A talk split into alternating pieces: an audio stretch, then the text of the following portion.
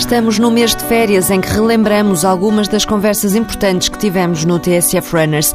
Esta semana recuperamos conselhos e dicas essenciais na alimentação de quem corre com a dietista Catarina Félix Caixão.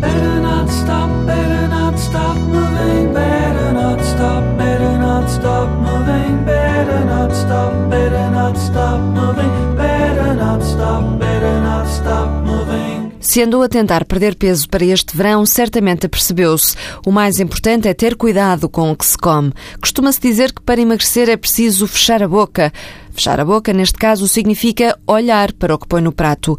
A dietista Catarina Félix Caixão sublinha que isso conta muito mais do que o exercício físico. Considera-se que no processo de perda de peso, 70% depende da alimentação e 30% do exercício. Por isso é que há pessoas que só fazem, querem perder peso, vão fazer exercício e depois até acabam por desistir porque acham que, e às vezes aumentam mesmo o peso, ou porque tiveram mais fome e comeram mais, ou porque aumentaram a massa muscular. Portanto, para perder peso, e isso pode-se fazer em qualquer época do ano, desde que bem acompanhado, neste caso numa consulta de nutrição, não aconselho a ninguém que tente perder peso, pelo menos em grandes quantidades, sozinho, deve fazer associando a alimentação e associando o exercício. Gostava que nos falasse um bocadinho sobre a influência do clima e da luz solar naquilo que comemos, porque tem interferência, não é? Tem imensa interferência. Não é, a maior parte de nós percebe que no inverno tendemos a engordar. Muitas pessoas veem que durante o inverno engordam e depois durante o verão, até sem fazerem grande coisa, acabam por emagrecer. E, portanto, isto tem duas razões principais. Eh, tem que ver com a, a luz do sol. Portanto, no inverno os dias vão se tornando mais curtos e realmente nós temos hormonas que dependem uh, da luz do sol.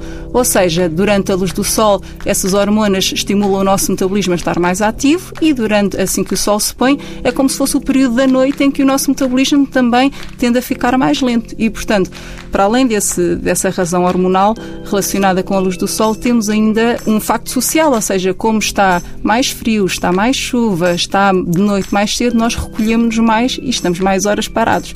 Acabamos por ir para a cama mais cedo e tudo isso. Às vezes não fazemos tanto exercício porque está de noite mais cedo. Temos ainda um outro efeito muito importante do clima no nosso corpo. É como eu já disse anteriormente, as temperaturas influenciam decisivamente o nosso metabolismo. Neste caso, ao contrário, como está mais frio, o nosso corpo tem que gastar mais energia, neste caso o coração, a manter o corpo quente.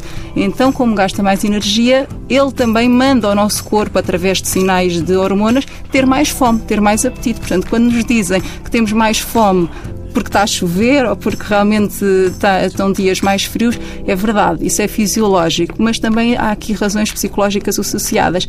A tristeza, aquele tempo mais cinzento, deixa-nos mais tristes, mais melancólicos, refugiamos-nos mais em casa, que é onde está a comida. E, portanto, estes fatores todos associados levam realmente a que no inverno seja mais propício a que o peso aumente. E procuramos okay? também comida mais calórica. Exatamente, mais para nos aquecer, para nos manter confortados, para suprir essa tal necessidade uh, fisiológica de manter o organismo quente. Mas de facto no verão o corpo pede mais saladas e fruta e comida que é, é efetivamente mais saudável do que aquela que o corpo nos pede no é inverno. E estamos sobretudo muitas horas ativos. Se nós virmos no verão, uh, passamos muito mais horas fora de casa, passeamos, vamos à praia, fazemos mais exercício. Portanto, essa, essas atividades do dia a dia, que podem não ser mesmo exercícios, mas atividades do dia a dia, gastam calorias. E, portanto, se nós entramos em casa às nove da noite, porque é às nove que se põe o sol, não é? Por exemplo, essas horas extra diariamente fazem diferença em termos de controle do peso. Eu creio que também corre, não é? Sou corredora amadora também, corredora amadora. amadora, é verdade, gosto muito. Como é que compatibiliza o exercício com a alimentação que faz? Ou seja, o que eu quero perguntar é, Sim. é uma pessoa cuidadosa com essas coisas ou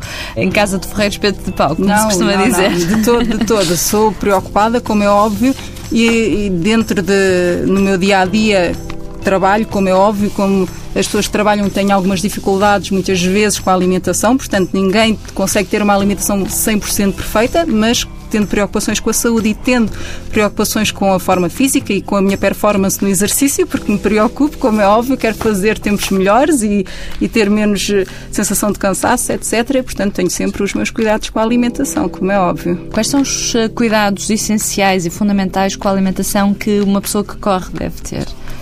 Primeiro que tudo, uma pessoa que corre tem que ter uh, uma alimentação que não pode ser restritiva em eh, nada. Portanto, não podemos, não devemos fazer restrição nem de proteínas, nem de hidratos de carbono, nem de gorduras, porque as três são essenciais à nutrição, neste caso de uma pessoa que corre, porque nós necessitamos de manter os nossos músculos em boas condições, os nossos ossos em boas condições e precisamos também de energia para gastar durante o ato da corrida. Isto porque estamos, não estamos a falar de uma corrida de uh, um quilómetro ou dois, estamos a falar de, de, corridas maiores, como é óbvio, portanto devemos comer sempre em, em, proporções moderadas, mas devemos comer um pouquinho de tudo. Depois há sempre uh, aquelas indicações específicas do que se deve comer antes e do que se deve comer depois da corrida. Por exemplo, por experiência própria e também por, pelo conhecimento científico, antes de correr uma distância considerável, 5, 10 quilómetros, nós sabemos que não é aconselhável beber laticínios, porque os laticínios, o leite, os iogurtes, às vezes também os queijos, são fermentáveis, portanto,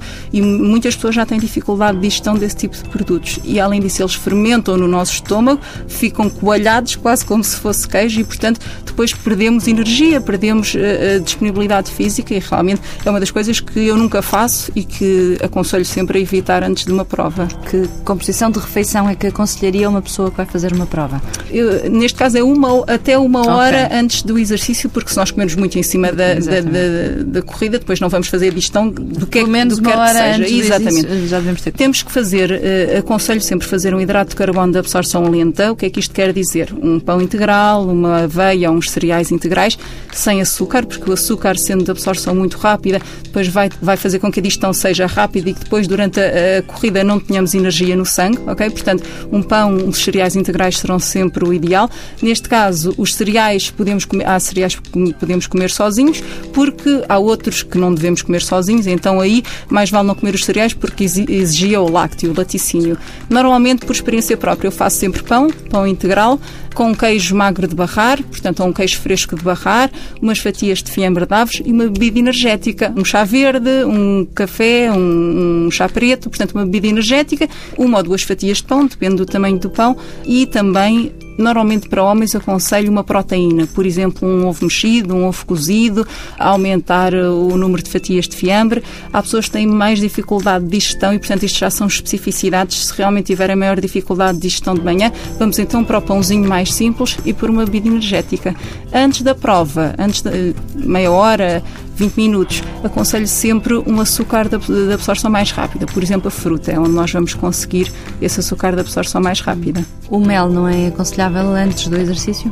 Pode ser, pode ser aconselhável, nunca em grande quantidade, porque o mel tem uma grande percentagem de açúcar e é um açúcar então de absorção rápida que não vai exigir grande tempo de digestão, vai logo ser absorvido e passando muito rapidamente para o sangue, o nosso corpo depois vai tirá-lo do sangue e chegamos então à prova com menos açúcar no, no sangue. Portanto, não nesse, nessa hora, hora e meia antes, mas num consumo ali mais perto da prova, é um alimento bastante energético e que nós podemos uhum. utilizar. Existe atualmente até mel para desportistas, portanto, são os pacotinhos uhum. pequeninos e que têm são até misturas. De, de exatamente, exatamente. E a banana?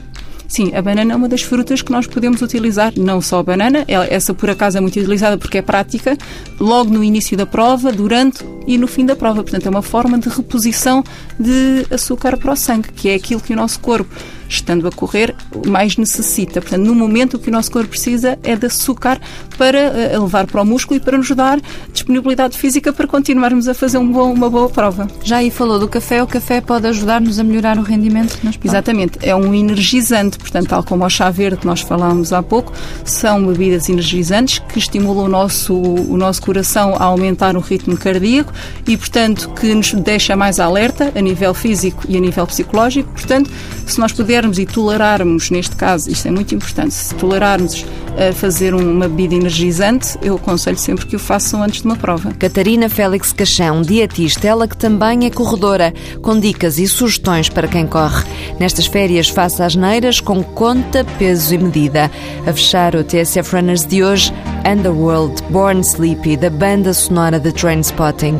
Boa semana, boas corridas.